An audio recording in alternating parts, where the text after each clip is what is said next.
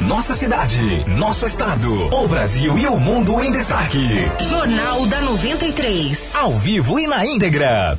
Informação e verdade. Jornal da 93. Por falta de combustível para a aeronave, profissionais de saúde não conseguem sair de terra indígena. Governo do Estado propõe isenção de ICMS de itens usados no combate à Covid-19. Roraima confirma mais de 900 casos de coronavírus em apenas três dias. E ainda, vacinação contra a Covid-19 para idosos a partir dos 80 anos segue até esta terça-feira em Boa Vista. Estes e outros destaques você confere agora no Jornal da 93. Para ficar bem informado, Jornal da 93. Jornal da 93. Agora em Boa Vista, meio-dia e 43 minutos. Boa tarde para você. Eu sou Miriam Faustino e nós estamos ao vivo do estúdio da Rádio 93 FM com transmissão pelo Facebook 93 FM RR. Profissionais de saúde indígena de Roraima estão em território Yanomami, no estado do Amazonas, pedindo que os tirem da região. Eles ainda não conseguiram retornar porque não há combustível para as aeronaves que fazem o transporte deles para o local. Os detalhes com Yuri Carvalho. Uma equipe multiprofissional de saúde indígena de Roraima está em uma região Yanomami, no estado do Amazonas, impedida de retornar para Roraima porque não há combustível para as aeronaves buscarem essas pessoas. Os voos, além de levar pessoas, também levam alimentação para 30 dias de trabalho. Após esse mês, esses profissionais retornam para Roraima e tiram uma folga de 15 dias. Esses funcionários foram contratados pela ONG Missão Evangélica Caiuá, que presta serviço de saúde para o Distrito Sanitário Indígena Yanomami, em várias regiões do país. A denúncia partiu de familiares de profissionais de enfermagem que temem pela vida dos entes queridos. Uma dessas pessoas, que não quis ser identificada, relatou que a desculpa da companhia é a falta de combustível. que eles dizem, é a desculpa, que não tem combustível. Só tem voo para retirar que estão já morrendo. É o último caso. A logística de voo acontece a cada 15 dias, mas há profissionais com até 60 dias no local. Até funcionários que estariam de férias, mas não conseguiram tirar o benefício porque está na área indígena sem previsão de retorno a Roraima. Outro familiar de profissional de enfermagem complementa em dizer que eles ainda estão passando necessidades no local. Eles estão passando necessidade, eles não têm alimentação. E o que, é que acontece? Na verdade, não é só essa região, outras regiões também estão passando por isso. E agora, devido à situação de gasolina, o que, que eles dizem? Que não tem aeronave, não tem como pegar, resgatar os funcionários, os funcionários estão sendo presos, estão sendo oprimidos dentro da região, que eles não solucionam esse problema. Que eles estão alegando, dizendo que a Voale não tem gasolina. Mas quem fornece essa gasolina perante uma, uma licitação, entre aspas, que dizem que não tem licitação, ainda não tem contrato, é o Distrito Yanomami. Conversamos com o proprietário da empresa Voare Táxi Aéreo, Renildo Lima, que confirmou a falta de combustível há 15 dias e que teve que racionar o que já tinha para atendimento de urgência e emergência, já que houve uma adulteração constatada pela Petrobras e o produto que seria utilizado nesses dias foi recolhido. No Brasil, a distribuição de combustível a de gás, que é a gasolina de aviação, ela é feita pela Petrobras. E há 15 dias atrás houve contaminação no combustível em todo o Brasil. Parece que a Petrobras recebeu um lote que estava adulterado. E aí a companhia recolheu todos os combustíveis do Brasil inteiro, mas a notícia boa é que já está regularizando amanhã. O combustível já está em Manaus, a carreta já está em Manaus, e a previsão para amanhã à tarde é chegar abastecimento aqui em Roraima, em Boa Vista, e a gente vai começar as operações normais a partir de quarta-feira. Tentamos contato com a ONG Missão Caiuá por telefone e por e-mail, mas não obtivemos retorno porque ainda segundo os denunciantes, a contratante não intervém junto à Secretaria e Distrito de Saúde Indígena. Também entramos em contato com o DCI Yanomami, mas não tivemos uma resposta oficial. Reportagem Yuri Carvalho. Obrigada, Yuri. Vamos esperar aí o desfecho dessa situação e que logo os profissionais de saúde possam retornar para o Estado. O governador Antônio Denário apresentou hoje um pacote de medidas econômicas de combate aos efeitos da pandemia do novo coronavírus na economia. São propostas a serem enviadas para aprovação ainda da Assembleia Legislativa. Uma delas prevê a isenção do imposto sobre a circulação de mercadorias e serviços sobre itens que estão sendo usados no combate à Covid-19. Vamos ouvir aí um trecho da fala do governador Antônio Denário. Isenção de ICMS para mais de 100 itens, entre materiais e insumos para combate ao Covid-19. Dessa forma, nós vamos ter produtos mais baratos para atender a nossa população. Entre esses itens estão álcool em gel, oxigênio é, medicinal, cloroquina, azitromicina, kits de teste para Covid, luvas e máscaras de proteção, artigos de uso cirúrgicos, vestuários, seringas e diversos outros materiais e equipamentos. Ou seja, primeiro item, isenção de ICMS de 100% para esses produtos. A alíquota normal é 17%. O presidente da Assembleia Legislativa, deputado Soldado Sampaio, disse que os projetos devem ser analisados pela Casa nos próximos dias. Nós teremos a abertura dos trabalhos na próxima quinta-feira e na semana seguinte a gente volta às sessões de maneira rotineira, é, sendo de maneira virtual e maneira híbrida. E essa matéria, por vir em regime de urgência e ser um pacote econômico de fato que interessa o povo roramense, daremos toda a celeridade necessária nessa matéria na tramitação. Então, a nossa ideia é aprovar o quanto antes. É, só lembrando aí que são quatro projetos, uh, além desse que propõe aí a isenção do ICMS, Uh, também tem o do refinanciamento de dívida do IPVA, o da manutenção e atração de novos voos para Roraima e a produção de energias renováveis. Meio-dia e 49. Roraima tem hoje 79.818 casos e 1.037 mortes confirmadas por Covid-19.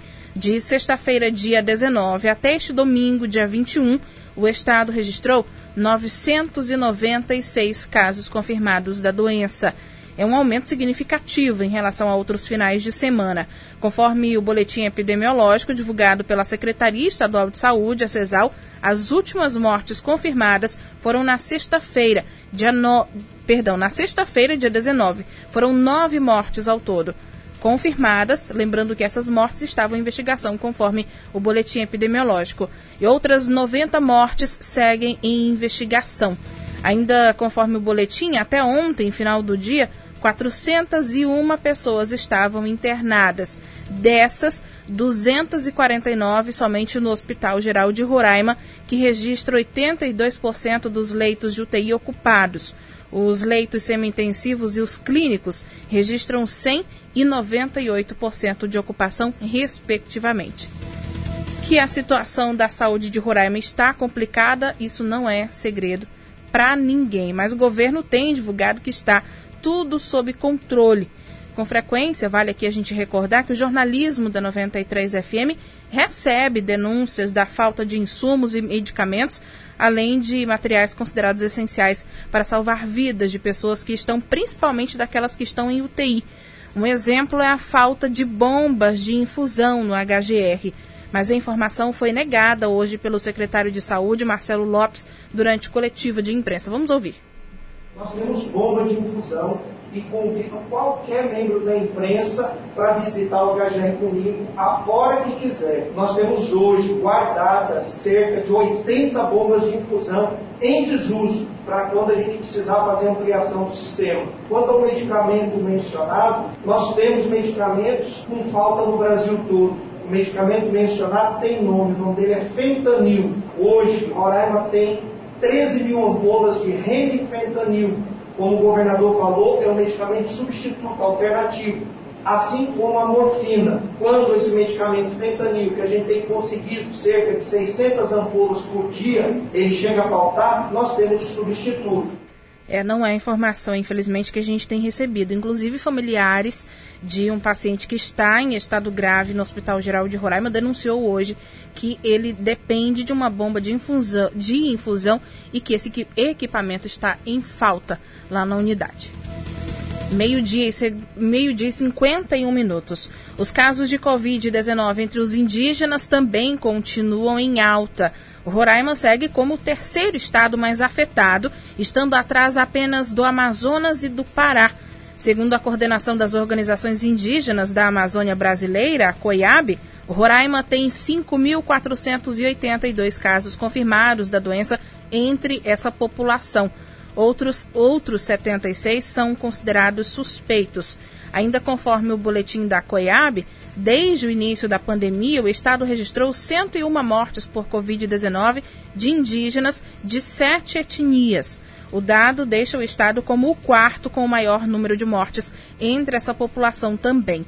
E entre os povos afetados estão da etnia Makuxi, que registra 20 mortes, Yanomami, com 17 mortes, o Apixana, com 8 mortes, Taurepang, com duas, o Aiuai, também com duas, e da etnia Uaral, com duas mortes confirmadas por Covid-19, e da etnia Pemon, uma morte. Outras 49 mortes não tiveram identificação de etnia. E segue até amanhã, dia 23, a vacinação de idosos acima de 80 e 90 anos de idade contra a Covid-19 em Boa Vista. Aqueles idosos que fazem parte desses dois grupos e ainda não conseguiram tomar a primeira dose devem se dirigir até um local de vacinação. Lembrando que essa vacinação ocorre em sistema drive-thru das 8 às 11h30 da manhã e das 2 às 5 horas da tarde. As equipes estão atendendo em três pontos da cidade. São eles: o terminal de ônibus Luiz Canuto Chaves, a Praça do Bairro Cidade Satélite e o Parque Germano Sampaio, lá no Pintolândia. Lembrando também que, por enquanto, as doses estão disponíveis somente para os idosos a partir dos 80 anos de idade. E ainda falando de vacinação, o ministro da Saúde, Eduardo Pazuello, disse que vai alterar a estratégia de imunização contra a Covid-19 e que a partir de amanhã, dia 23, quase 5 milhões de brasileiros vão receber doses da vacina e não mais a metade, como estava acontecendo até então. As informações com Vanderleia Ferreira. A fala do ministro ocorreu na última sexta-feira durante reunião com prefeitos e secretários de saúde de todo o país.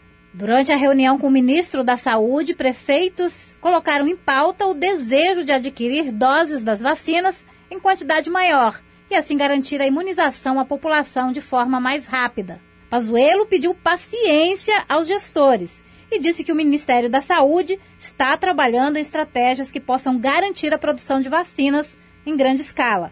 A previsão é de que toda a produção de Coronavac e de Oxford sejam realizadas no Brasil em março e somente a partir daí é que a distribuição aos municípios sejam satisfatórias. Roraima recebeu até agora 99.520 vacinas do Ministério da Saúde. Pelo último balanço divulgado pela Secretaria Estadual de Saúde, pouco mais de 28 mil pessoas foram imunizadas durante a campanha de vacinação contra o coronavírus. Desse total de vacinados, 4.622 já tomaram a segunda dose.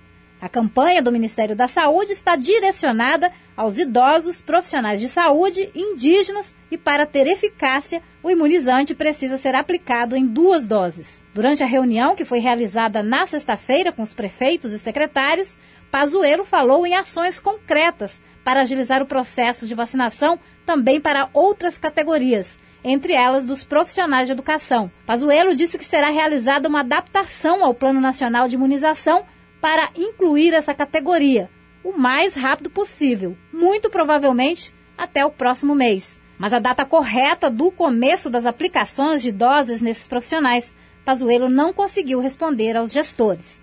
Ainda durante a reunião, outro ponto traçado como essencial no combate à Covid foi em relação ao repasse financeiro para ampliação de leitos de unidades de terapia intensiva. Pazuello garantiu que todos os leitos de UTI necessários, habilitados e usados serão pagos pelo Ministério da Saúde e que ninguém vai ficar com leito sem poder usar e sem receber pelo uso. Vanderleia Ferreira para o Jornal da 93. Obrigada, Vanderleia. Essa reunião foi realizada com representantes das cinco regiões do país por meio da comissão de vacinação da frente composta por dez prefeitos. Esse debate foi um pedido dos gestores desde o mês de janeiro, após a avaliação de que era urgente uma resposta do governo federal para esclarecimento de cronogramas com prazos e metas para a imunização contra a Covid-19 nos municípios. E ficou estabelecido aí o contato com o secretário da Vigilância do Ministério da Saúde, pelo menos a cada 10 dias, com a Frente Nacional de Prefeitos, para falar como está indo, também quais as dificuldades, onde está acabando a vacina e quando chegarão as novas doses às cidades. Agora, meio-dia e 57 minutos, nós vamos a um breve intervalo comercial. Até já. Para ficar bem informado, Jornal da 93. Jornal da 93.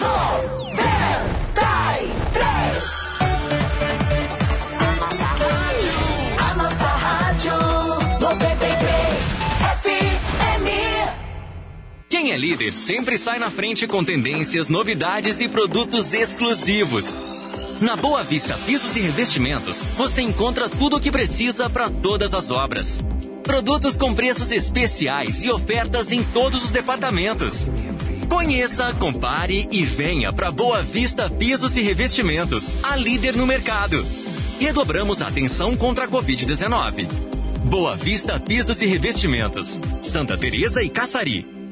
Acredite nos seus sonhos. O Roraicap já premiou mais de 5 mil pessoas. Não tem como explicar a emoção. A sua hora vai chegar. A minha chegou. Continuei comprando título, ganhei, chegou na hora boa. Eu falei que eu ia ganhar, ó. Ganhei esse daqui, ó. Segunda tem o novo Polo zero quilômetro ou 55 mil no quarto prêmio, é? É carro zero na garagem ou uma bolada de 55 mil na conta bancária. E mais 4 mil, 3 mil, mais 3 mil e 20 giros de 500 reais. Roraicap contribua com a PAI e participe. A saúde pública é responsabilidade tanto do governo do estado quanto da prefeitura, mas cada um tem o seu papel. A prefeitura cuida da saúde básica e das crianças de até 12 anos. Já o governo cuida da saúde dos adultos. Nos primeiros sintomas da Covid-19, você deve procurar as unidades básicas, mas nos casos graves, só os hospitais do estado podem oferecer internação. As vacinas estão chegando aos poucos. Cuide-se. Prefeitura, o trabalho continua. A Elps Digital Shopping chegou. É um aplicativo voltado a facilitar as vendas online, permitindo que você tenha sua loja online totalmente administrada por você mesmo, inclusive com controle de delivery, financeiro, estoque e demais funcionalidades, contando com apoio técnico de orientação ao cliente. Você terá 60 dias de uso gratuito para você implementar seu negócio e faturar sua loja online hoje com poucos cliques. Entre em contato para mais informações 95 99169 7882 ou acesse elpsdigitalshopping.com.br. Precisou de medicamentos com entrega rápida? Conte com a Drogaria Imperatriz. Ligou, chegou. 3224-9111. Aqui, a entrega é grátis. Economia certa para o seu bolso no conforto do seu lar. Drogaria Imperatriz. Sua internet não dura o mês todo. Então se liga que o pós tá on na Tim Villeroy. Os melhores planos, as melhores ofertas e as melhores condições para você. Samsung Galaxy A51, apenas 1.499 reais. No plano Família B. Samsung Galaxy A21S, apenas 1.149 reais no plano Black C. Compre seu celular em até 36 vezes no boleto. Vá até a loja, faça uma simulação e saia de smartphone novo. Tim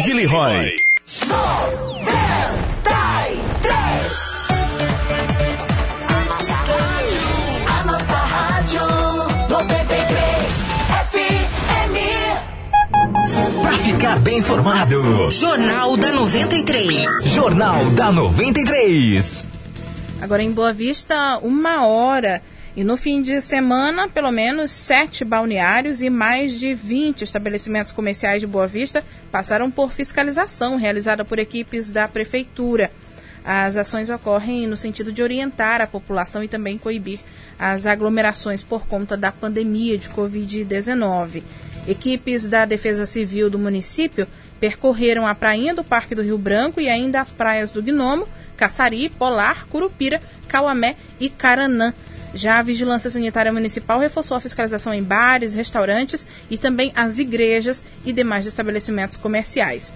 De sexta-feira, dia 19, até este domingo, dia 21, dois estabelecimentos foram autuados. Equipes também realizaram duas dispersões e apreenderam som automotivo. Vale lembrar que o decreto, com validade até o próximo domingo, dia 28 de fevereiro, permite missas e cultos religiosos com no máximo 30% da capacidade do local e mediante a apresentação de um cronograma de funcionamento à vigilância sanitária. Bares, restaurantes, lanchonetes e similares também podem funcionar até as 8 da noite, com no máximo 30% da capacidade, sem consumo de bebidas alcoólicas no local. Após os horários, os horários estabelecidos, esses locais poderão funcionar apenas na modalidade de delivery e drive-thru e sem a permanência de clientes e também continuam proibidas qualquer tipo de festas, aniversários, casamentos ou formaturas.